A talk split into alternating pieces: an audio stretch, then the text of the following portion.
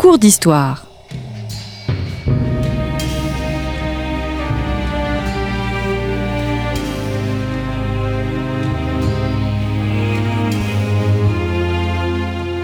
On retrouve Christophe Dickès.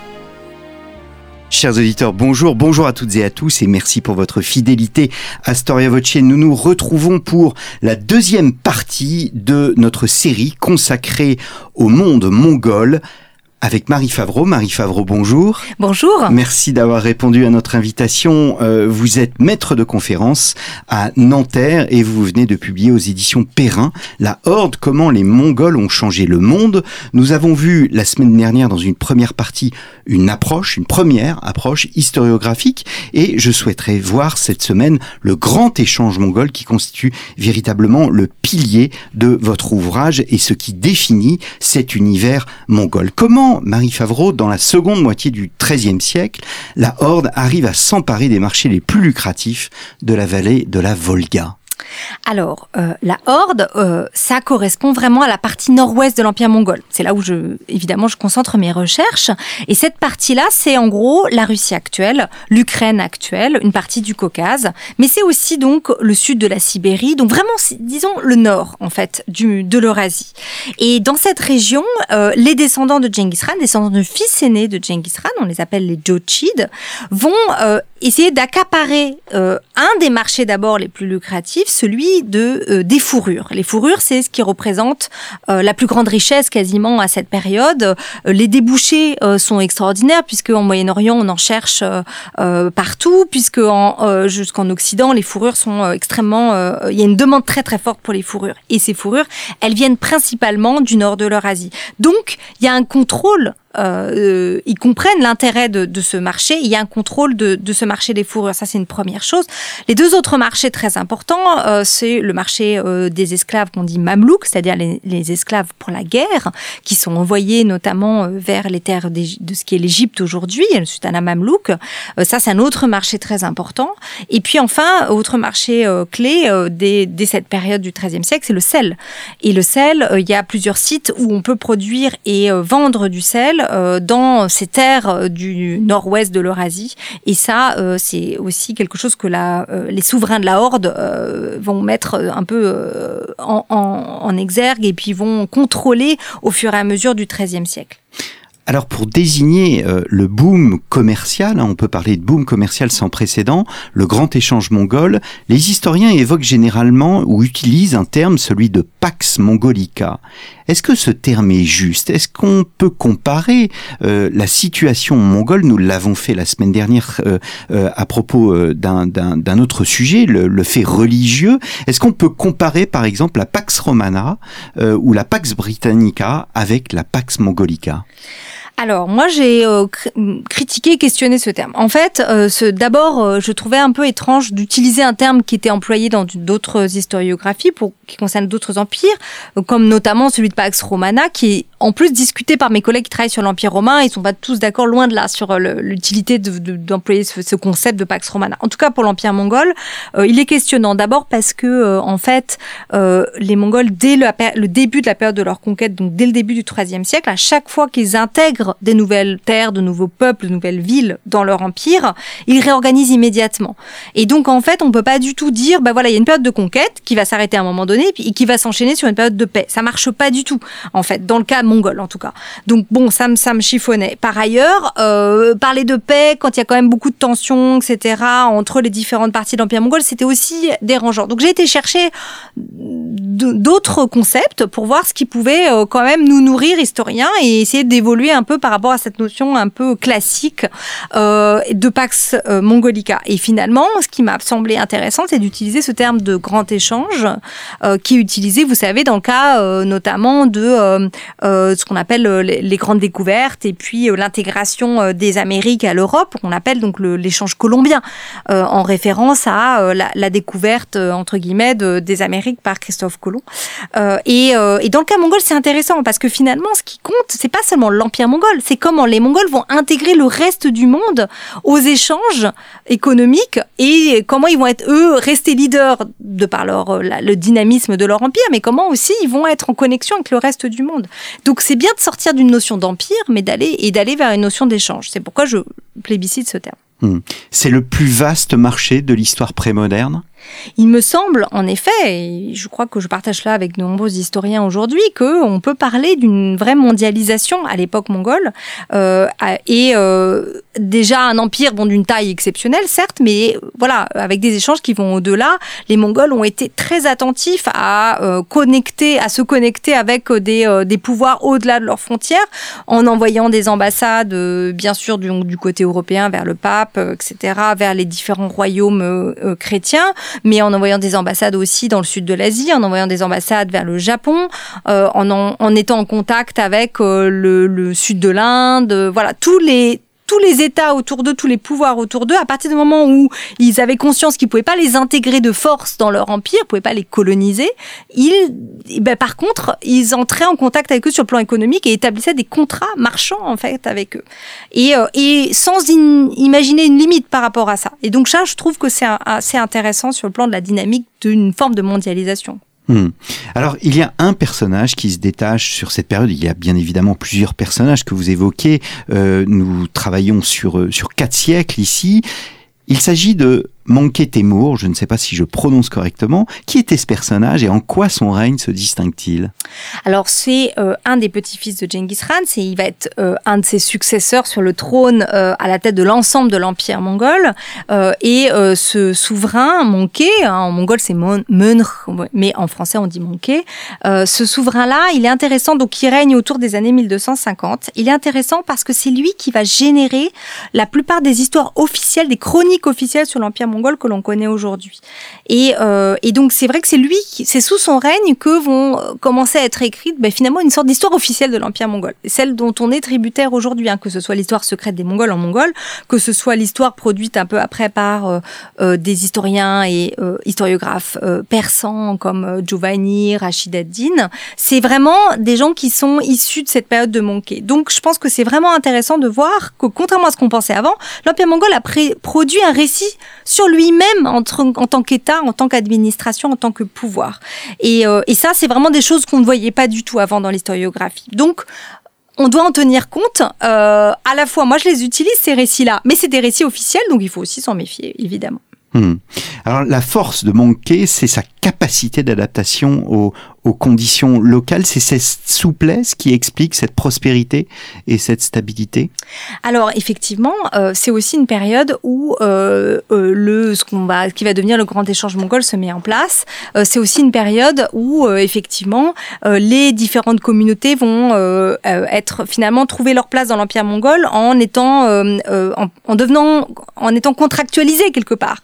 Hein, C'est-à-dire que les Mongols gouvernent par l'écrit euh, par les échanges, et, euh, chacun euh, bah, trouve sa place. Donc dans mon travail, ce que j'aime montrer, c'est à la fois comment le pouvoir mongol euh, s'adapte aux communautés, aux sujets, mais comment aussi les sujets eux-mêmes et les communautés eux-mêmes s'adaptent aux Mongols en se transformant. Donc c'est euh, un effet. C'est pour ça que je parle de, de, cette histoire de changement du monde et je dis voilà comment les Mongols ont changé le monde, mais c'est aussi un effet euh, voilà de, de, de, de relation entre euh, les sujets et le pouvoir. Hmm. Alors, nous évoquons euh, au cours des différentes émissions que nous enregistrons euh, souvent, on, on, évoque l'ubris, et là, en fait, nous sommes vraiment à l'opposé, c'est-à-dire que on, on voit des, des, personnages qui recherchent un équilibre par pragmatisme plutôt que par des mesures.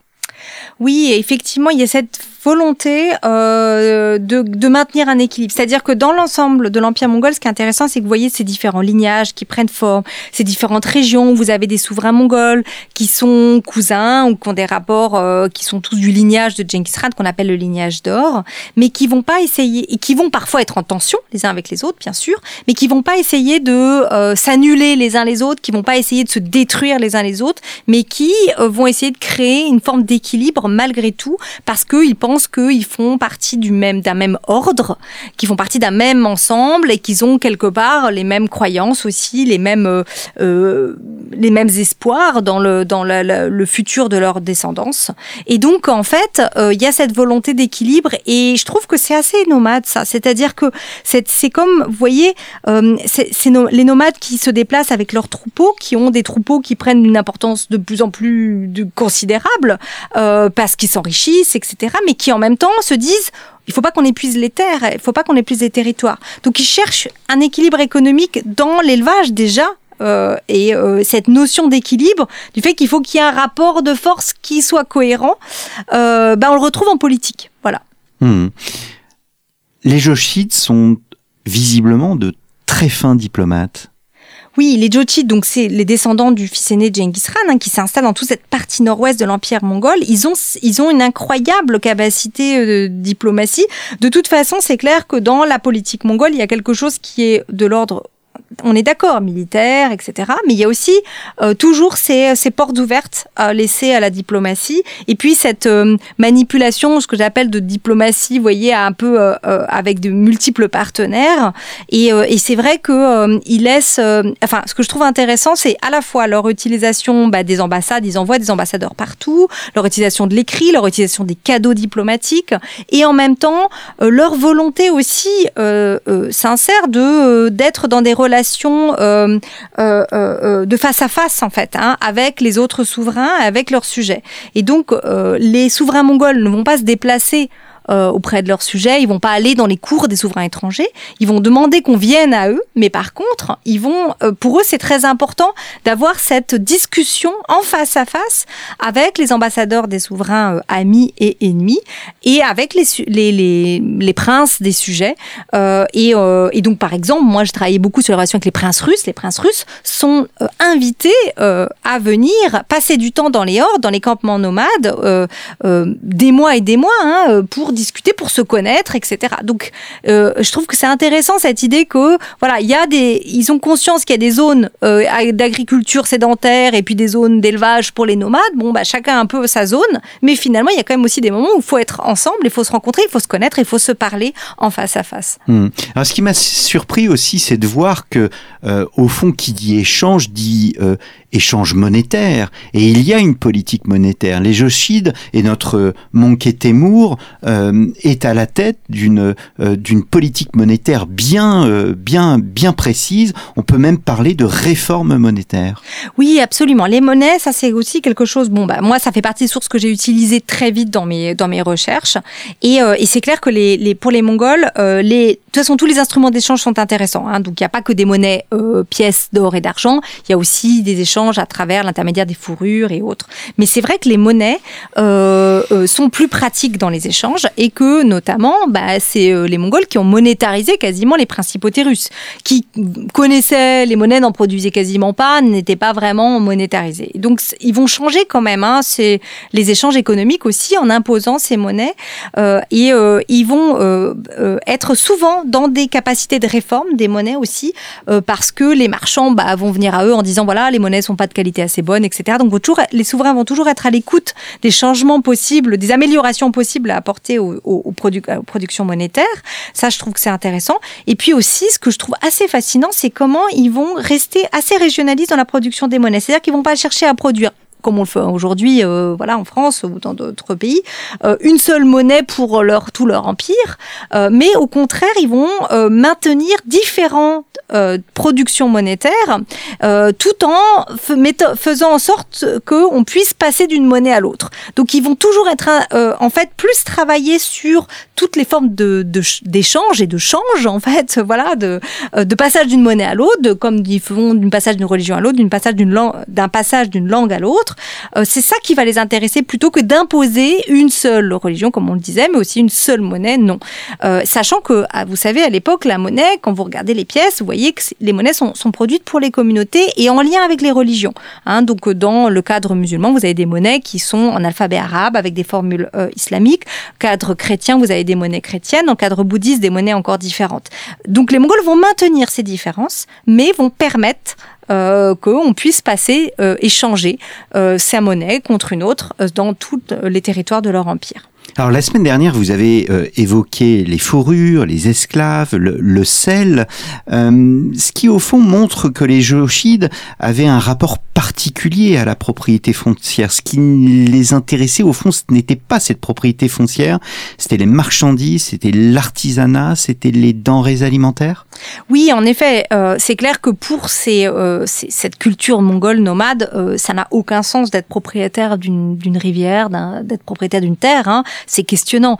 Euh, par contre, ce qui est certain, c'est que eux, ils se positionnent sur tous les endroits où il y a des échanges et ils taxent ces endroits-là. Donc en fait, euh, là par contre, où ils là où ils considèrent qu'ils sont propriétaires d'une certaine manière, c'est euh, à partir du moment où ils organisent des échanges, ils considèrent qu'il y a une partie de des taxes qui doivent leur revenir du fait de l'organisation qu'eux-mêmes offrent en fait hein, aux marchands, aux artisans, la protection aussi hein, civile. ils offrent une protection aux, aux, voyageurs, etc. mais euh, pour ce qui est de, de, la propriété privée, alors après, ça veut pas dire qu'il n'y a pas d'accumulation de de biens dans les cours nomades par les nobles, par la haute société. Euh, cette accumulation, elle existe, mais elle existe parce que ça permet une redistribution et une redistribution auprès des sujets ou des ou des d'autres parties, de enfin euh, au sein de la société. Euh, sinon, elle n'a pas de sens en fait d'une certaine manière. Donc c'est assez intéressant et je trouve que ça se, euh, se, reflète un petit peu quand on regarde le matériel funéraire, euh, même des nobles hein, mongols. c'est un matériel funéraire qui est assez assez simple. N'y a pas d'accumulation non plus euh, dans les tombes, hein, euh, ce qu'on peut retrouver par ailleurs dans d'autres circonstances, même à la période médiévale. Euh, voilà, si vous avez travaillé sur les, les mondes dits barbares et autres, vous savez qu'il y a une accumulation de matériel dans les tombes.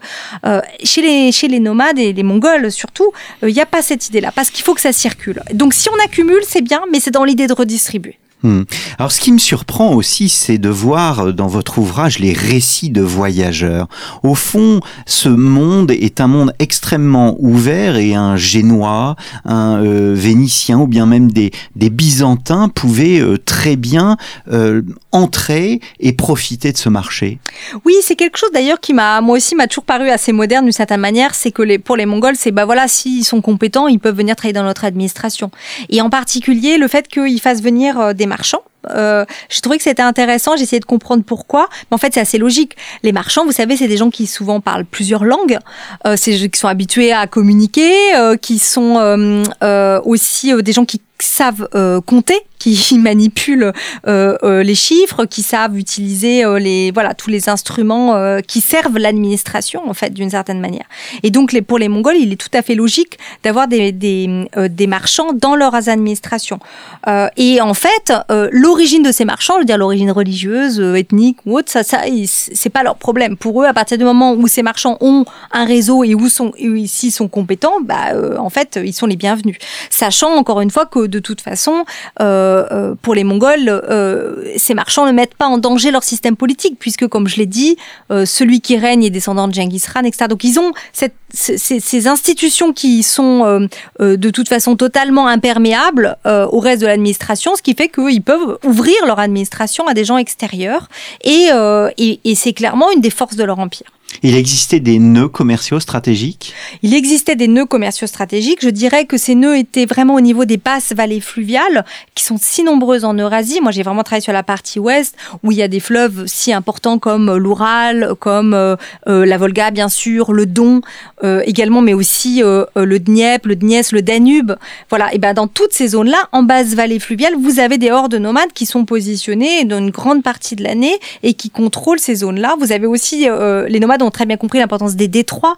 Euh, donc, par exemple, les détroits qu'on appelle les Bosphore et Dardanelles, hein, qui connectent la mer Noire à la mer Méditerranée, euh, ils sont aussi euh, en relation avec le souverain byzantin pour être sûr que ces détroits restent ouverts aux marchands qui viennent commercer dans l'Empire mongol. Donc, ils ont une intelligence du territoire qui leur permet, même s'ils sont peu nombreux, de contrôler des terres si immenses parce que pour eux, il y a des zones à contrôler et d'autres qui ne méritent pas d'être d'être contrôlées. Mhm. Est-ce que la richesse finalement ne va pas créer une concurrence interne euh, à ce grand, dans ce grand échange mongol, une compétition qui euh, euh, va créer une discorde, voire une forme de, de décadence? Oui, moi ça c'est quelque chose qui m'a intéressé aussi beaucoup, c'est cette idée qu'au finalement il y avait une concurrence très forte entre, alors moi je dirais pour le dire simplement entre nord et sud. Moi je suis plus spécialisée du nord, la Horde c'est le nord hein, de l'empire, le sud c'est ce qu'on appelle les îles Khanides qui contrôlent, qui sont aussi des Mongols, même famille qui contrôle vraiment ce qui est l'Iran, euh, aujourd'hui l'Azerbaïdjan, le, l'est de la Turquie, toute une zone aussi très très dynamique hein, sur le plan euh, euh, économique et marchand. Et c'est vrai que c'est une zone qui est en compétition avec le Nord. Euh, mais euh, cette compétition va un temps générer au contraire en fait un, un dynamisme économique.